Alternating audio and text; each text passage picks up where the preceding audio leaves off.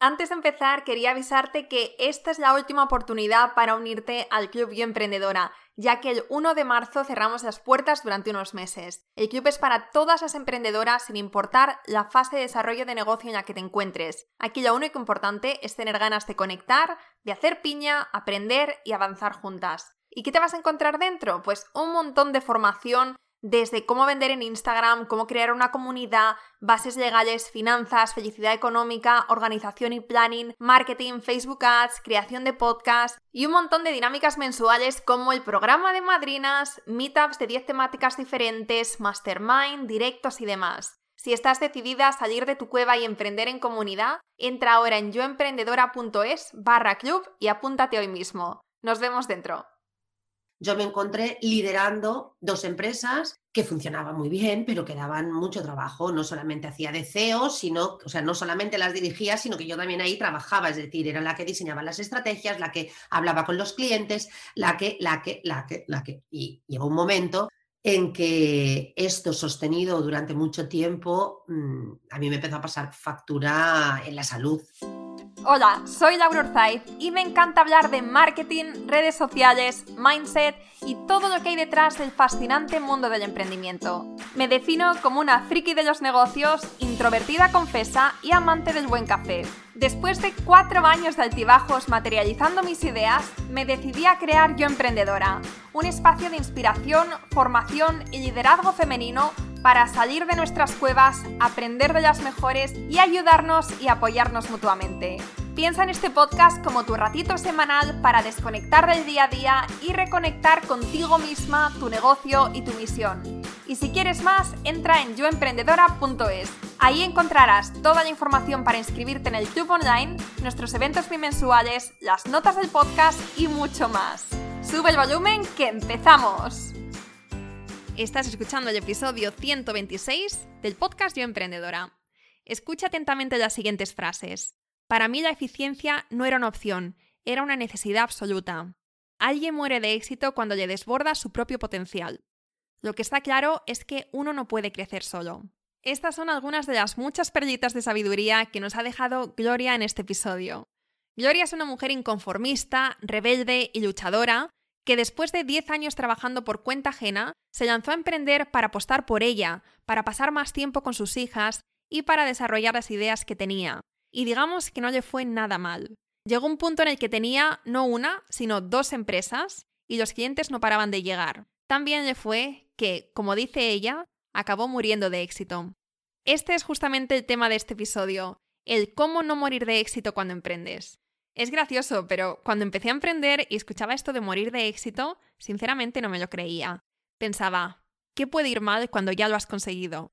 Pero no, esto de morir de éxito es real y es importante saber que está ahí y que le pasa a mucha gente cuando empieza a crecer simplemente porque no sabe cómo gestionarlo. Y por eso este episodio es tan importante, sin importar en qué fase de negocio estés ahora, tanto si estás empezando como si estás creciendo o tienes ya un negocio con unas bases sólidas. Este episodio literalmente puede salvarte el negocio. Espero que te guste y si es así, hazme una captura de pantalla, cuéntanos qué es lo que más te ha gustado del episodio y etiquétanos a arroba gloria barra baja tu mentora y arroba yoemprendedora.es. Y antes de empezar este episodio, quiero presentarte uno de los proyectos de nuestro Club y Emprendedora. Hace unos días hicimos un sorteo en el club para dar visibilidad a cuatro de los muchos e increíbles proyectos que hay en nuestra comunidad y una de las ganadoras fue Mónica Cubero. Mónica ha retomado un proyecto que inició hace 10 años basado en su propia experiencia con la piel a través del maquillaje, la estética y diversas terapias para la mejora del bienestar y el coaching. Un viaje de fuera hacia adentro que le cambió como persona. Mediante un método de cuatro fases conectarás contigo, con tus potencialidades, volverás a expresarte de forma auténtica y tendrás claro un objetivo para ponerte en marcha de nuevo. Si quieres saber más sobre el proyecto de Mónica y apoyarle, puedes encontrarle en su web monicacubero.es. También tiene un podcast que se llama Pensamientos en mi jardín, donde habla de mindfulness, estética emocional, masaje, autoconocimiento y coaching. Y también le puedes encontrar en su Instagram arroba monica.cubero. Muchísimas gracias y ahora sí, empezamos. Hola Gloria, ¿qué tal? Bienvenida al podcast. Hola Laura, encantada de estar aquí. Bueno, yo estoy muy contenta de, tenerte en el podcast. He oído hablar muy bien de ti últimamente. Eh, de hecho, tengo una muy buena amiga que está en una de tus mentorías. Y bueno, pues me puse a investigar eh, en tu página web sobre tu historia, sobre todo lo que habías hecho. Y vi que, aparte de lo que estás haciendo ahora, que tenías, tienes una historia de emprendimiento muy interesante. Así que, Gloria, empieza, empezamos eh, por aquí, empezamos con tu historia. Cuéntanos un poquito sobre ti, sobre lo que haces y cómo has llegado hasta este punto. Bueno, pues mira, te cuento, a ver si sé eh, resumir, ¿vale?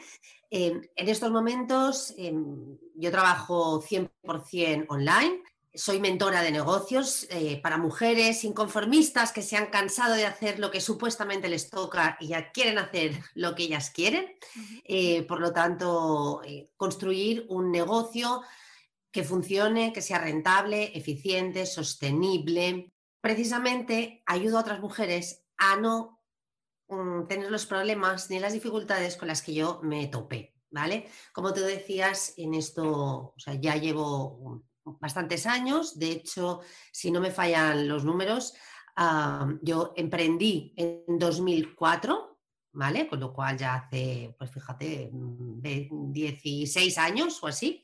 Ahora y hace muchos años. Em, y básicamente emprendo por dos motivos. El primero por conciliación.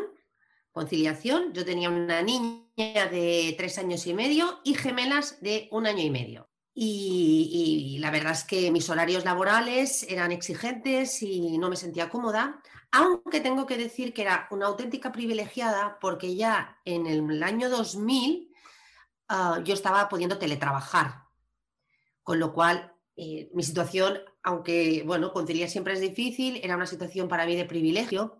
Y ahí es donde sale la gloria inconformista, que siempre me viene a tocar las narices, es, mm, y me dice, mira, entre que quieres conciliar más y que eso ya te lo sabes, ahora ya este, o sea, este trabajo ya no es un reto, ya te lo sabes, y yo quería hacer otro tipo de cosas, entonces decido emprender. La verdad es que en mi, foro interno, entre tú y yo, pensaba tener un año sabático, porque dije, esto de emprender, dice que es muy difícil y que es muy duro, y bueno, qué bien, porque yo así tendré un año al ralentí, que venía de un puesto de mucha responsabilidad, un puesto directivo, y yo tenía muchas ganas pues, de estar con mis, con mis hijas. Y, y ahí me puse. Por suerte o por desgracia, no hubo año sabático eh, soy una persona muy proactiva en las ventas, muy apasionada de lo que hago y, mi mantra es que para una de las condiciones para que uno venda es que realmente el primer convencido sea uno mismo de lo que está haciendo. Entonces, enseguida me fue muy bien. Me fue muy bien hasta el punto de que no hubo año sabático y que al año y medio de emprender ya tenía una empresa donde trabajábamos cuatro personas. Eh, era una agencia de marketing donde principalmente desarrollábamos estrategias para nuestros clientes, estrategias de comunicación, campañas publicitarias. ¿Y qué pasó? Pues que como cada vez eh, más eh, subcontratábamos el diseño gráfico, las creatividades y tal, hubo un punto en el que se me ofreció asociarme también y montar un estudio gráfico para que ejecutara todas las estrategias que nosotros estábamos desarrollando. Así que, no contenta con una empresa, monté una segunda, una segunda empresa donde también muy rápidamente, en un año, volvíamos a ser, no recuerdo si cuatro o cinco personas. Así que yo me planté con mis tres hijas, eh, ya te digo, eh, empecé, o sea, el día que me di de alta de autónomas eran muy pequeñas y eso lo remarco mucho porque yo tengo muchas clientas que me dicen, es que eh, estoy criando y mi, prioridad es criar. Lo entiendo perfectamente y se puede, porque yo lo he hecho. ¿Qué sucede? Que yo emprendí pues a la brava, sinceramente, ni un plan, ni nada de nada de nada. Yo lo único que sabía hacer era trabajar con una jabata y, y como soy muy implicada, pues intentaba trabajar muy bien. El mercado, yo sigo siendo una romántica y pienso que el mercado premia al que trabaja con un estándar de calidad muy alto, y nos iba muy bien. Nos iba muy bien en la agencia de marketing, nos iba muy bien en el estudio gráfico. Y llegó la crisis de 2008 y entonces todo el mundo cerraba y nosotros nos seguía yendo muy bien. y vamos cogiendo todos los clientes que se quedaban sin proveedores, no porque los fuéramos a buscar, porque ya no teníamos tiempo, sino porque venían ellos a nosotros. Claro, ahí es donde mm, murimos de éxito, o yo me sentí morir de éxito. Eh, yo entiendo que la gente pues, que trabajaba en las agencias y en el estudio eh, pues tenían mucho trabajo, pero, pero cuando trabajas para otra persona, pues principalmente haces tus horas. Yo me encontré liderando dos empresas que funcionaban muy bien, pero que daban mucho trabajo. No solamente hacía de CEO, sino, o sea, no solamente las dirigía, sino que yo también ahí trabajaba, es decir, era la que diseñaba las estrategias, la que hablaba con los clientes, la que, la que, la que, la que. Y llegó un momento en que esto sostenido durante mucho tiempo, mm, a mí me empezó a pasar factura en la salud. No es que me pusiera enferma, pero me sentía que realmente, bueno, no dormía, dormía muy poco, dormía una media de 3-4 horas al día. Y ahí se juntó con una enfermedad a nivel familiar en la que yo quise estar absolutamente presente y eso me permitió hacer un parón forzado. Yo solamente estaba en las empresas tres, cuatro días a la semana y los otros tres, cuatro días de la semana, pues intentaba atender mis, mis necesidades emocionales con la familia. Y fue cuando, bueno, pues por desgracia se terminó, se terminó ese, ese, ese momento donde dije, mm, esto no puede seguir así, esto no puede seguir así porque me voy a poner enferma. Y ahí es cuando tomé la dificilísima situación de, habiendo superado eh, toda la crisis, habiendo salido las dos empresas muy reforzadas, siendo dos empresas muy rentables, sintiendo unos contratos emocionales hacia mis trabajadores mm, monumentales, pero pensé que tenía que darle un giro a toda la situación y que era o el trabajo o yo, eh, el trabajo o yo. Y bueno, no sé si fui una inconsciente en aquel momento o muy valiente. Mm, evidentemente creo que fui valiente y decidí cerrar una de esas empresas y la otra reconvertirla, reconvertirla al modelo que yo quería y el modelo que yo quería tenía una prioridad. Y tú lo has dicho al principio, ah, ya no sé si en las tomas falsas o en la de ahora, Laura, pero bueno, has comentado que, que a veces, pues eso, no sabemos gestionar el éxito eh, y, que al principio tú pensabas cuando te diste de alta de autónoma y emprendiste, a mí eso no me va a pasar, porque yo cuando llegue el éxito, pues lo abrazaré. Claro, mm, cuando no tenemos un negocio que funciona, y ahora quiero, eh, y ahora quiero traducirlo por dinero, eh, parece que nuestro objetivo es conseguir dinero. Pero cuando tienes el dinero, eso te deja de importar absolutamente y lo que quieres es calidad de vida y sentirte satisfecha y sentirte tranquila y tener horas para ti, para la gente a la que quieres. Si te gusta lo que haces, para reciclarte, para formarte, para seguir innovando. Y, ahí es donde yo tuve clarísimo, y, pienso que fui ahí muy lúcida, que mi nuevo negocio eh, se iba a, forjar mm, a, mi medida, a la medida de lo que yo quería y necesitaba más allá del dinero. Y eso me ha perseguido y es a lo que yo insisto y ayudo a, mis clientas a hacer un negocio que obviamente de dinero, porque si no, no se llama negocio, se llama, no sé, proyecto, hobby o engañabobos, pero eh, un negocio que dé dinero, pero sobre todo que esté alineado con lo que tú eres y esté preparado para crecer. Ya lo sufrí y, no deja de, dar, de, quedar un cierto sabor agridulce, ¿no? De cuánto esfuerzo invertido, cuánto esfuerzo invertido. Yo soy muy positiva, pienso que todo ese esfuerzo invertido fue un aprendizaje increíble y sobre todo un aprendizaje que ahora me permite eh, acompañar desde otro lugar porque yo en estos 16 años de emprendimiento al final, y con tres niñas, y repito, ¿eh? para mí la eficiencia no era, una, no era una opción, era una necesidad absoluta. Si trabajaba cuatro horas el día, eso tenían que ser cuatro o ocho horas. No podían ser cuatro horas que rindieran cómodos. Y, desde el principio eh, fui generando procesos, métodos, sistemas que me fueron muy bien, por eso yo creo que iban también las dos empresas, pero había una cosa que yo no había hecho, que fue un diseño consciente del catálogo de servicios, de productos. Es eh, lo que yo ahora trabajo y mis clientes lo saben, que soy una obsesionada de lo que llamo un catálogo inteligente, que es el que permite no solo captar clientes nuevos, sino captarlos, fidelizarlos para reactivar ventas y todo eso invirtiendo eh, unos recursos y unos esfuerzos muy medidos. ¿vale? Para mí la rentabilidad es algo fundamental, es algo fundamental, sobre todo en caso de, bueno, en el caso de un negocio en general, pero si además eres mamá e intentas conciliar, mm, el esfuerzo que metes tiene que estar compensado siempre. Bueno, pues ahí me reinventé, la hice, te digo, hice un negocio a mi medida, dije yo, ¿qué quiero? Primero, ah, no quiero vaciarme en cada proyecto, yo en el mundo de los servicios mm, entenderás, ¿no? Pues eh, una campaña de marketing. Cuando acabábamos la campaña de marketing, yo me quedaba vacía sin nada. Y era, empieza otra vez desde cero a la siguiente campaña. Y empieza otra vez a la siguiente campaña.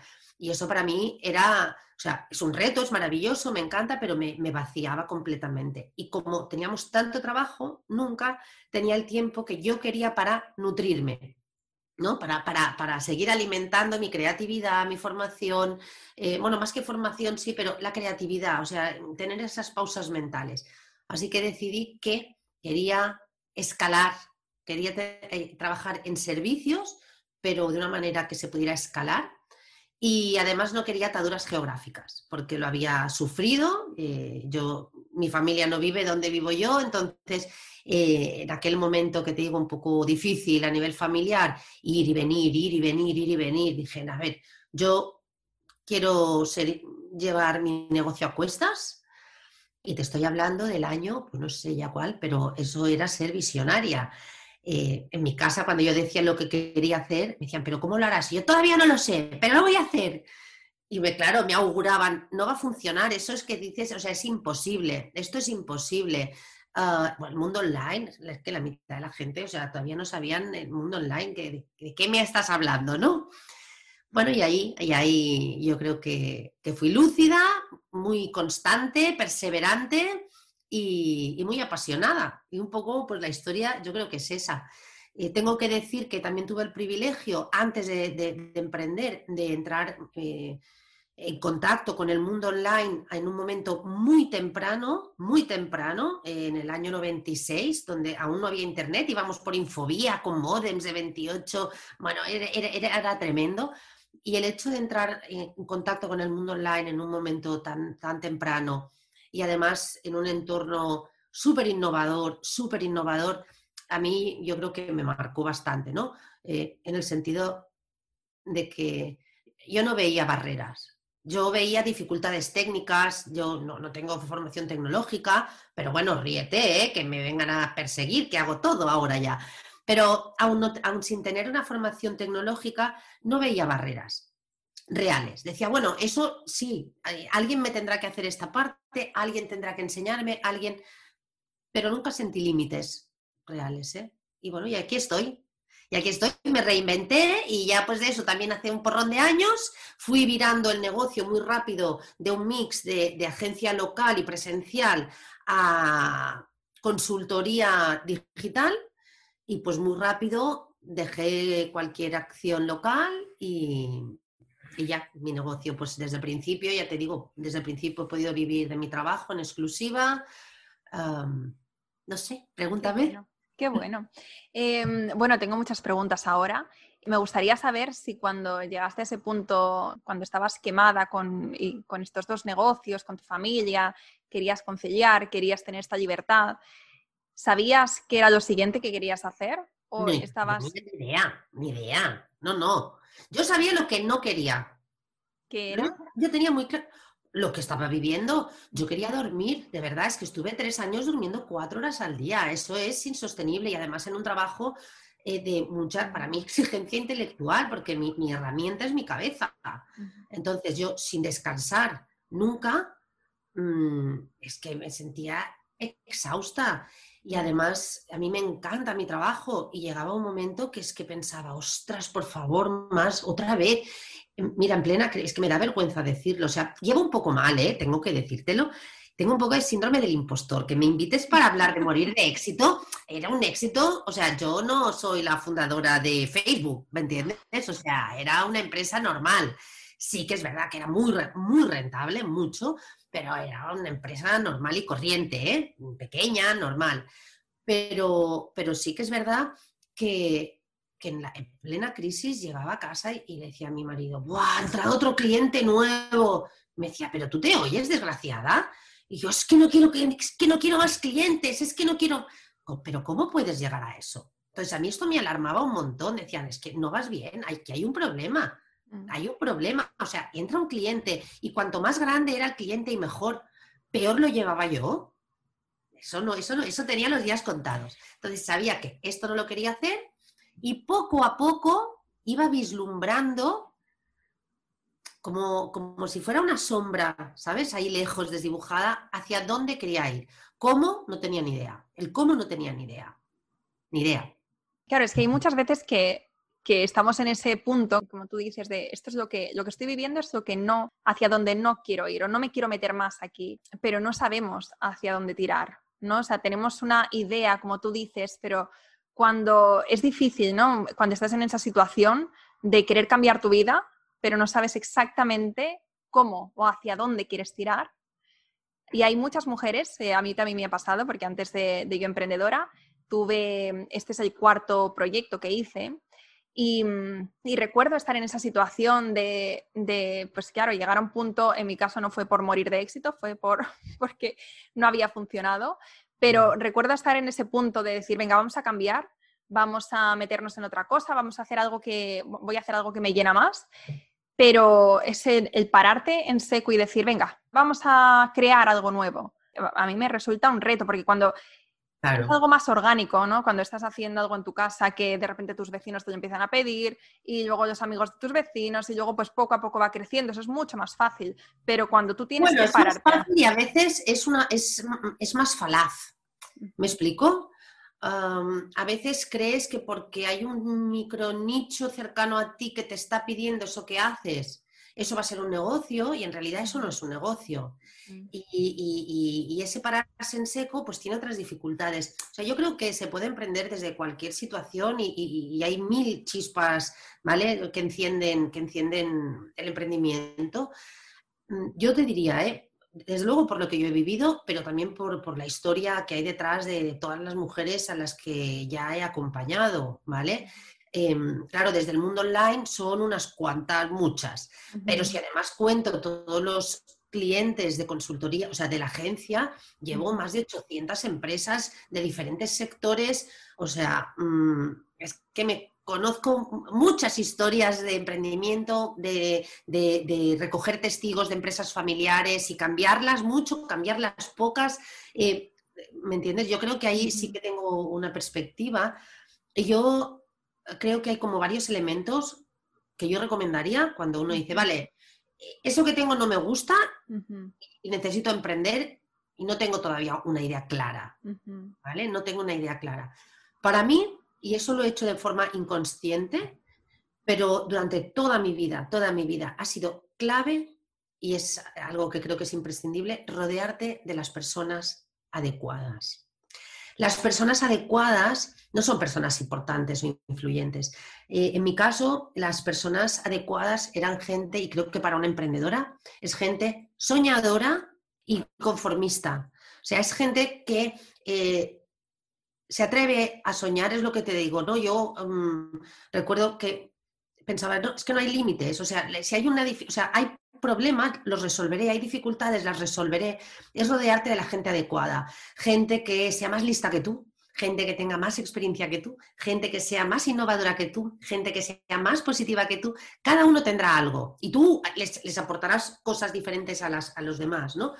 Yo creo que rodearte de gente que tenga una actitud de alegría hacia el mundo, de agradecimiento y de apertura, es fundamental. Es fundamental porque te permite soñar, ¿vale? Y es mm, casi, además, una regla de la creatividad. Es, eh, o sea, cuando hacemos una lluvia de ideas, eh, no pongas juicio. De momento, lluvia de ideas. Por lo tanto, rodéate de gente adecuada, que no te corte las alas. Venga, darle, va, va, va, va. Dos, formarse mucho. Cuando digo formarse, no necesariamente me refiero a que te compres un curso, que te cojas, no me refiero a eso. Tía, lee, lee mucho, cómprate libros, mm, inspírate, pero no solo libros de negocios, libros de negocio, novelas inspiradoras. Eh, a mí me inspira muchísimo leer novela o poesía. ¿Vale? Le pone matices a las cosas, le pone colores, como las especias de la cocina. Entonces, formarse mucho, rodearse de la gente adecuada y pararse. Y pararse. Las prisas no son buenas consejeras. Y luego está el sin prisas, pero sin pausa. O sea, no dormirte en los laureles, pero tener un poco de silencio interior.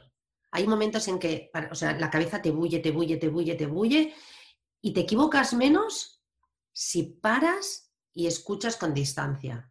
¿Vale? Y luego, lógicamente, ¿qué te voy a decir yo? Mm, rodearte de, llámale un mentor mm, profesional, llámale un mentor eh, altruista, eh, pero sí con gente que te pueda evitar errores, gente que haya recorrido ese camino eh, antes que tú, ¿vale? Porque una cosa es la gente adecuada a nivel de creatividad, de ilusiones, pero luego alguien que te puede decir, cuidado, ahí vas a tener un problema, cuidado, por aquí, estás perdiendo el foco. Es muy importante eso. Sí, sí, sí. Mm. Bueno, volviendo para atrás, eh, al punto en el que nos estabas diciendo que, que cerraste esa empresa y que luego le diste un giro a la otra, Cuéntanos, ¿cuáles dirías tú que son los principales motivos por los que un emprendedor muere de éxito y por los que tú moriste de éxito? Y, cuéntanos cómo también podemos evitarlo. Mira, básicamente uno muere de éxito cuando uh, le desborda su propio potencial. ¿Vale? Hablando en plata es cuando tú tienes una cantidad excesiva de clientes y no tienes los recursos para satisfacerlos. Si estás en el mundo de los servicios, muchas veces los recursos es tu tiempo, ¿vale? Si estás vendiendo producto, te puede pasar que hagas un lanzamiento de producto y te quedes sin existencias. Y muchas veces los recursos son logísticos de procesos. Entonces yo creo que al final mueres de éxito cuando no puedes satisfacer las expectativas de tus clientes por una falta de recursos. Eh, casi la esta descripción ya te dice cuáles son las soluciones, ¿no? Que es, mm, vale, eh, no tengas prisa, mide tus esfuerzos, eh, cuando montamos un negocio, lógicamente queremos empezar a ingresar, a ingresar, a ingresar, a ingresar. Cuidado, cuidado, porque ya no, o sea, yo en mi caso morí de éxito em, por desgaste personal. O sea, yo sentí que morí claro, mis clientes estaban encantados de la vida, encantados. La que no estaba encantada era yo. ¿Por qué? Porque eso salía a base de mi salud. Entonces, esto es una cosa, pero pasa lo contrario, que mueres de éxito, ¿por qué? Porque has tratado, o sea, no les has dado a los clientes la calidad que habías prometido. Y eso ya es mucho más delicado, ¿vale? Porque estás defraudando unas expectativas. Mm, y esa crisis de reputación te puede perseguir más allá de ese primer negocio que has, ¿sabes? Que ha fallado. Entonces, motivos, yo te diría que es em, cuando cambias tiempo por dinero, ¿vale? Que es en el mundo de los servicios ¿Cómo podemos evitarlo? Creando eh, procedimientos, ah, creando método, teniendo muy claro el método. Una de las cosas, eh, una de mis especialidades, que además me encanta, es esta parte de diseño de metodologías, ¿no? Cuando la gente dice, es que yo mm, pues estoy en los servicios y no me es rentable, paso muchas horas, venga, vamos a procedimentar vamos a paquetizar este servicio, vamos a crear un método, ¿por qué? Para estirarle la rentabilidad, ¿vale? Porque perdemos muchas horas y muchas veces simplemente haciendo las cosas de una manera un poco diferente a como las estamos haciendo, podríamos crecer mucho más.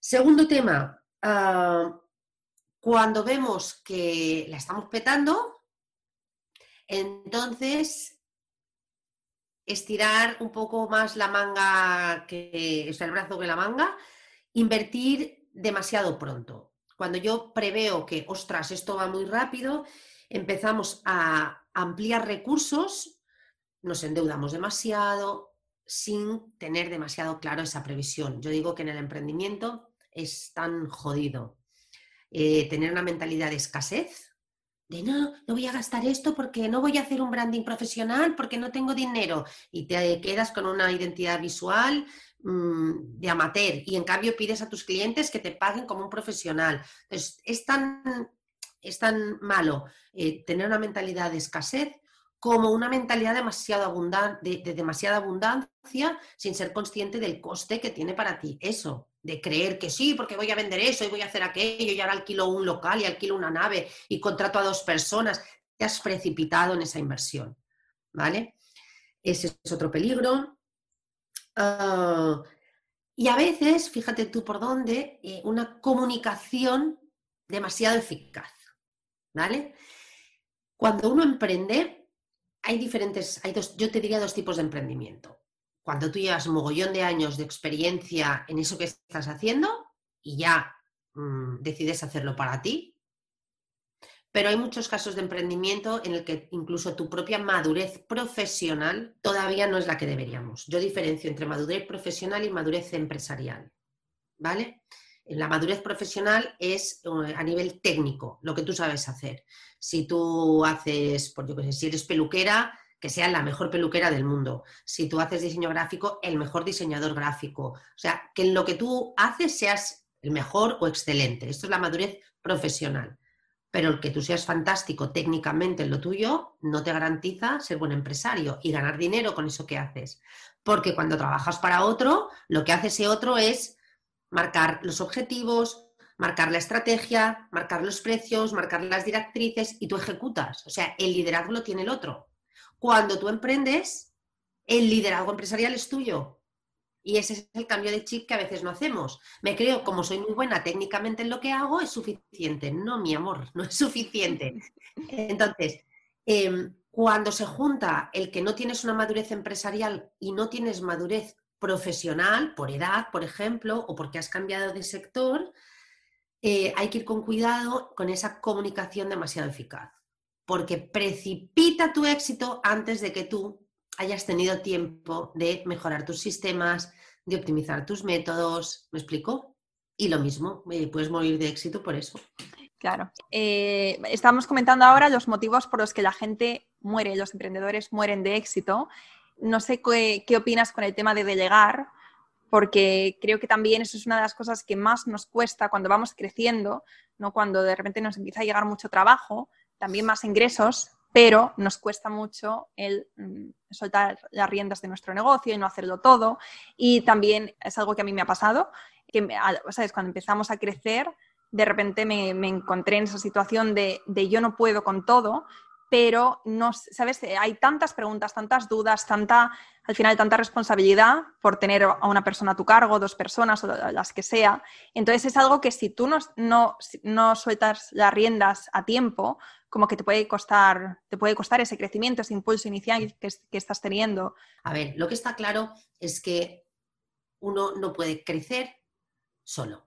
O sea, es imposible, es imposible. No se puede. ¿Cuál es el problema que tenemos? Es verdad que a veces nos cuesta eh, por un sentido, por un cierto sentido de ego o por un exceso de celo, de, control. Pero la mayoría de las veces yo creo que cuesta porque no sabemos hacerlo. ¿Vale? Es la famosa frase de, es que, mira, con el tiempo que tardo en explicarle lo que quiero, ya lo he hecho yo es que al final lo tengo que volver a hacer yo, porque nadie lo hace como yo quiero. Vale, es que aquí hay un problema. Primero, de procesos.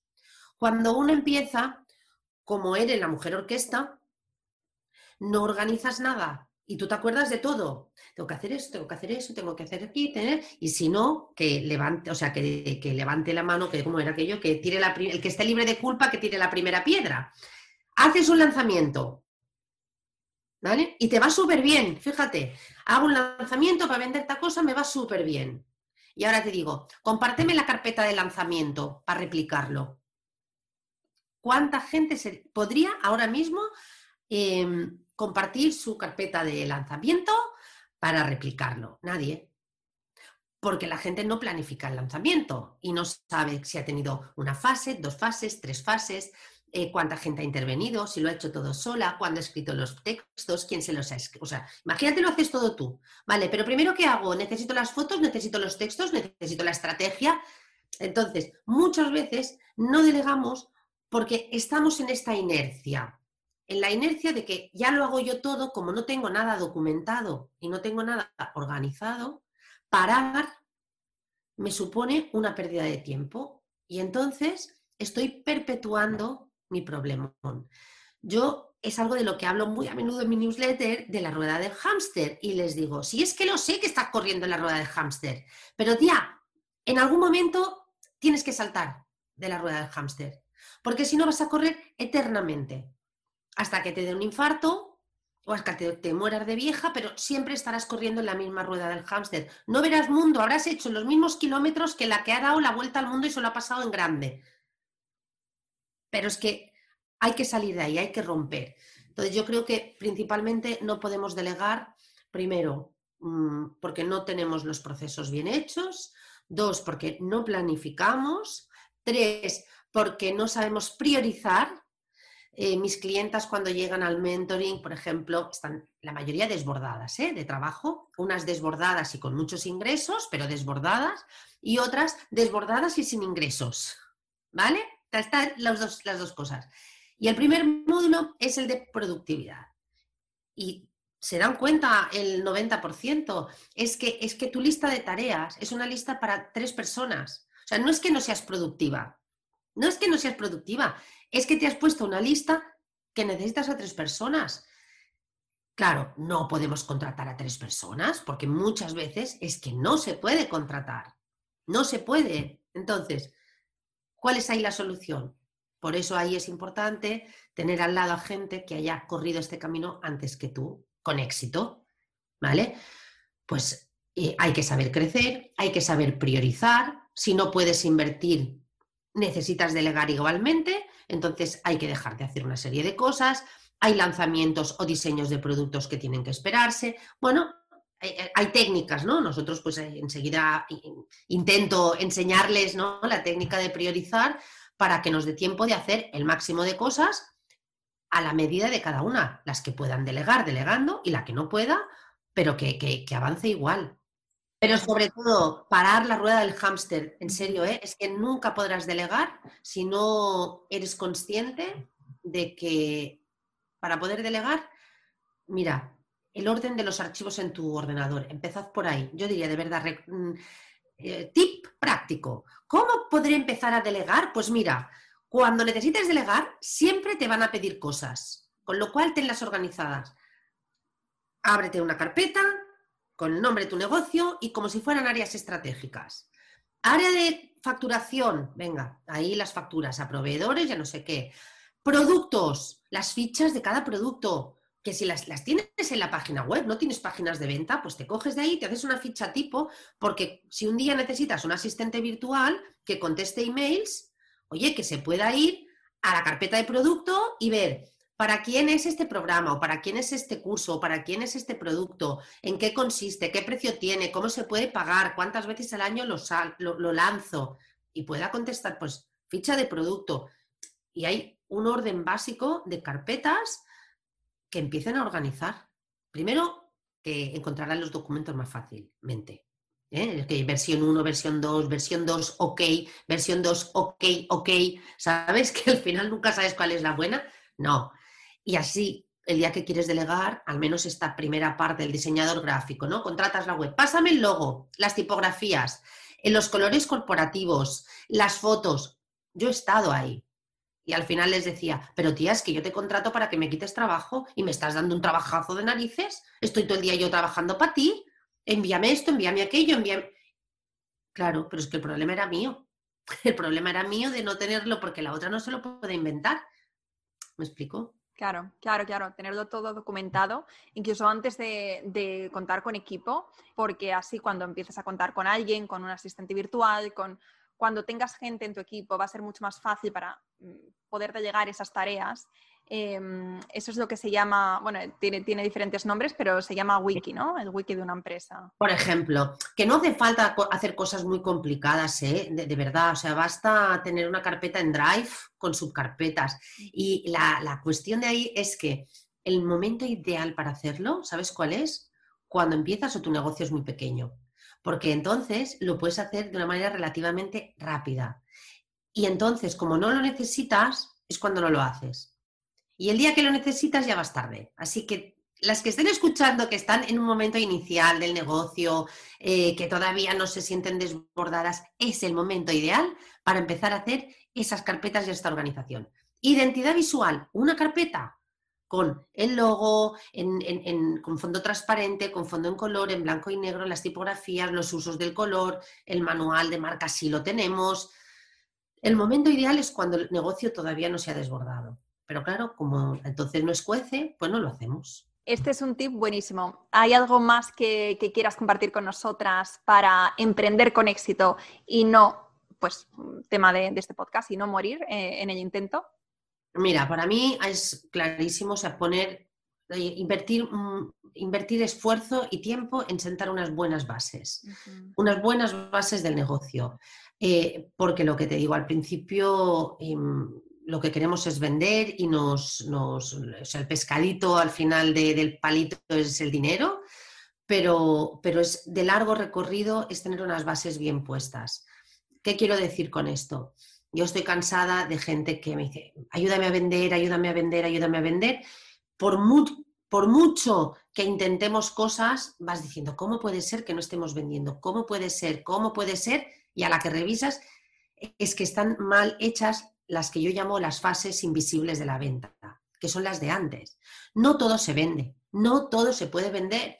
Y más ahora, es que vienen curvas, ya las estamos viviendo, pero vienen curvas complicadas y difíciles. Entonces, ¿cuáles son los negocios que van a vender los que tienen las bases bien puestas y los que ya se han adaptado? Y si no van tarde, pero todavía hay un poquito de margen, por favor, mira, yo la mitad del 2020 lo he dedicado a readaptar mi negocio a la situación, ¿vale? Yo hay cosas que las hago todos los años, todos los años. He retocado mi plan de ventas tres veces este año y ya tengo el de 2021 hecho.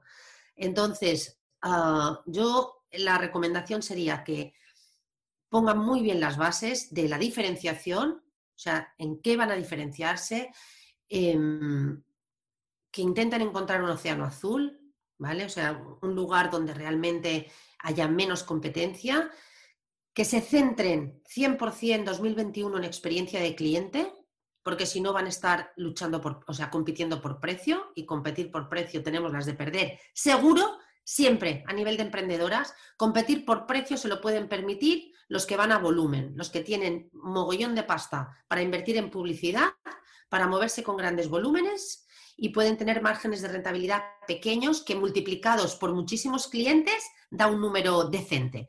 Pero si no, difícil. No compitamos por precio, compitamos por experiencia de cliente.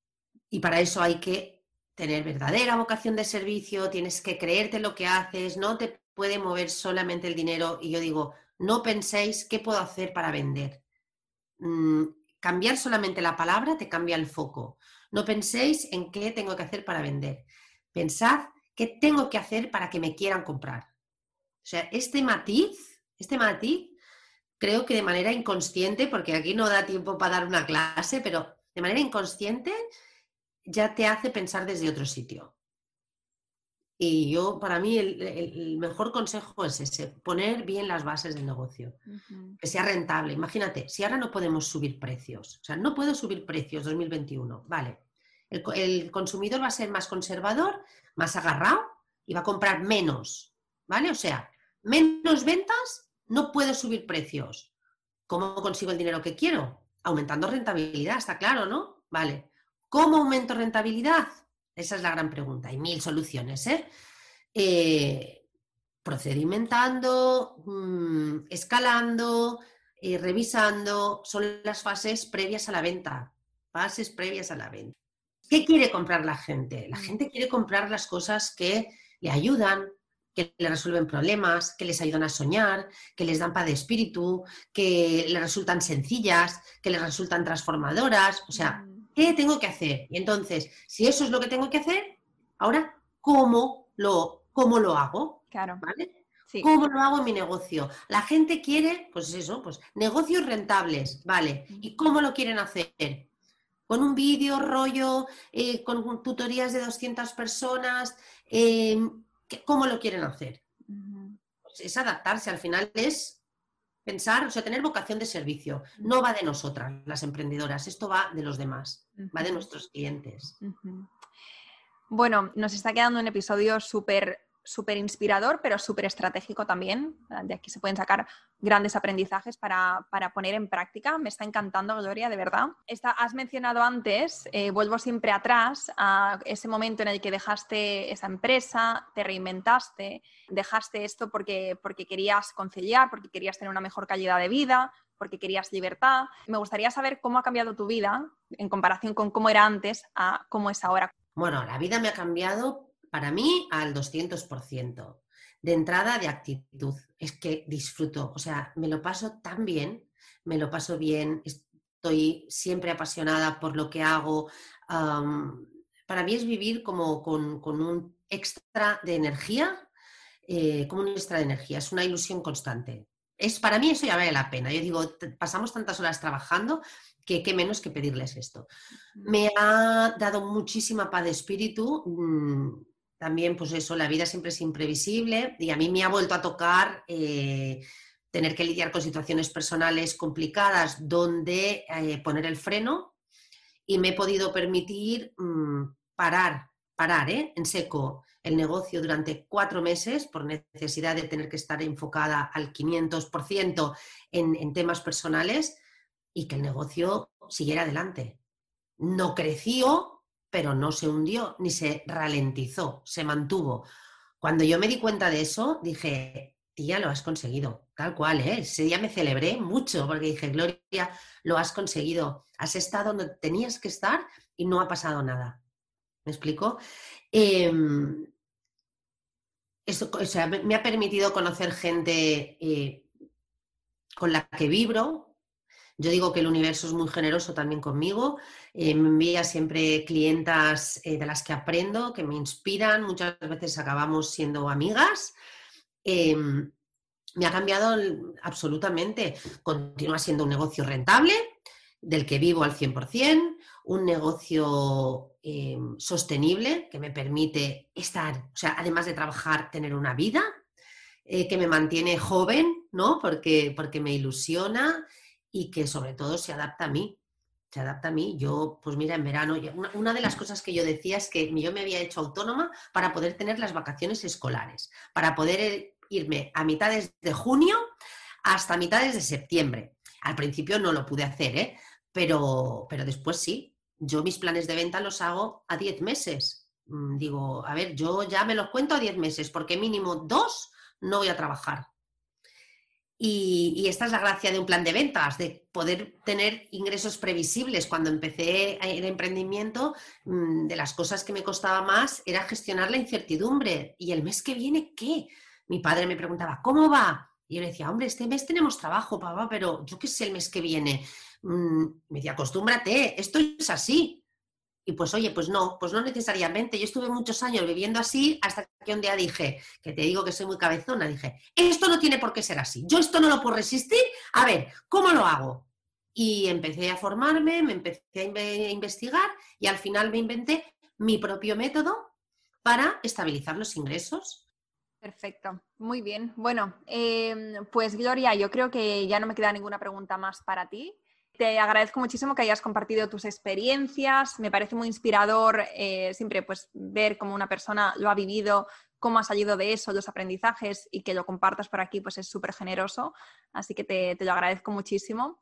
Sí que tengo cuatro preguntitas rápidas que te quiero hacer, pero son muy rápidas y la respuesta también tiene que ser muy breve. Así que vamos con ello y luego nos cuentas dónde te podemos encontrar. ¿Te parece? Dime. Venga. ¿Qué llevas siempre en tu bolso? Bueno, mi bolso es una especie de caja de Pandora, pero lo que no falta son rotuladores de colores y la libreta a veces falta, pero una servilleta siempre me vale. Yo soy de papas mentales, de colores muy visual y los rotuladores o bolígrafos de colores no faltan para anotar las ideas ahí donde esté. Qué bueno, tú eres como JK Rowling, ¿eh? sí, pero eso no falta. ¿Qué es el éxito para ti? Mira, el éxito para mí es estar donde quieres, con quien quieres y haciendo lo que quieres en el momento, en cada uno de los momentos. Para mí esto es el éxito. ¿Qué es para ti ser líder? Uy, ahí me has matado. ¿Qué es para mí ser líder? Inspirar. Tal vez sería eh, inspirar. Mm, ya está. Es que creo, en, creo mucho en el autoliderazgo. Más que en el liderazgo externo, yo creo en el autoliderazgo. Es que no me valen los líderes mm, de fuera. Muy bien. Recomiéndanos un libro que te haya marcado durante estos años. Mira, no me quiero poner muy trascendente porque hay muchísimos libros que me han marcado, pero como estamos en un foro de emprendimiento, había un de los, mira que leo un montón de libros de negocios cada año, un montón, un montón, y hay un libro que al final me van a tener que dar comisión porque lo recomiendo en todas partes. Eh, es un libro bastante fácil de leer, mm, es delgadito, es fácil de leer y lo recomiendo al 100% porque eh, conecté con ese libro, o sea, lo descubrí lo empecé a leer y dije, wow, soy yo, es en lo que yo he querido toda la vida y es por lo que yo sigo trabajando y con las metodologías que me gusta trabajar. Y se llama Think Punk de Ezequiel Barricard. Es pensar punk. Y es, tía, haz lo que te dé la gana. ¿Se me entiendes? Mm, yo me he cansado en la vida que me llamen loca porque nunca, porque he soñado, porque he perseguido mis sueños, porque no me he conformado y, y en todos los sentidos. Cuando yo abrí esas dos empresas hace pues 14, 15 años, ya teníamos hora de entrada flexible, o sea, conciliación, pero si hace 15 años en mi, yo decía, no quiero para nadie lo que no quiero para mí. Tenían hora de entrada flexible, salida flexible. Los viernes por la tarde era fiesta. Se cerraba la empresa a las 6 de la tarde. Mi marido me decía, ¿no vas a tener clientes? ¿A las 6 de la tarde no te pueden llamar? No soy médico de urgencias. A las 6 de la tarde mis empleados se van a buscar a sus hijos al colegio y al que no le guste, que no venga. Educaré a mis clientes.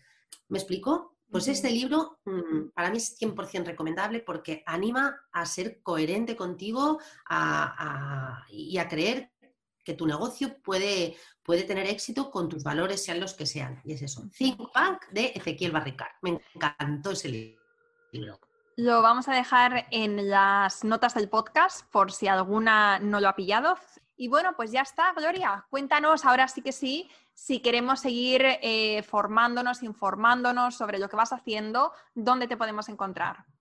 Mira, me podéis encontrar en mi página web, tumentora.com, y principalmente con dos líneas de servicios. Uno son los servicios de mentoría, bien, Mentoring 360 para tener un negocio rentable eficiente y sostenible, o mi otra especialidad que es la creación de cursos y productos online, ¿vale?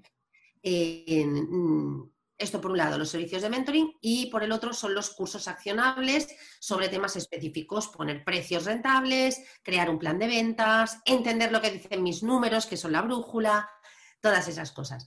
Entonces yo eh, os invito a las que os apetezca de iros eh, para ahí. Hay varios recursos gratuitos también para que os podáis descargar. Y si no, pues eh, a través de las redes sociales. Genial.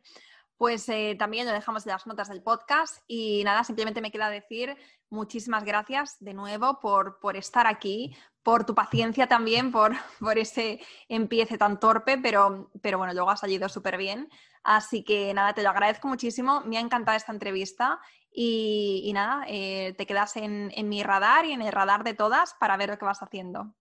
Perfecto, Laura, y yo no me quiero ir sin felicitarte por la comunidad que tienes, por estar ahí con el podcast animando y alimentando las ilusiones y las posibilidades de las mujeres emprendedoras. Me parece que es súper necesario, aunque en nuestro país ya somos casi tantas mujeres emprendedoras como hombres emprendiendo, todavía eh, pensamos en pequeño y no nos lo merecemos. Y entonces yo creo que todo lo que sume para que las mujeres em, dejemos de emprender en pequeño, mm, pues es de agradecer. Así que mucho ánimo y continúa con esto.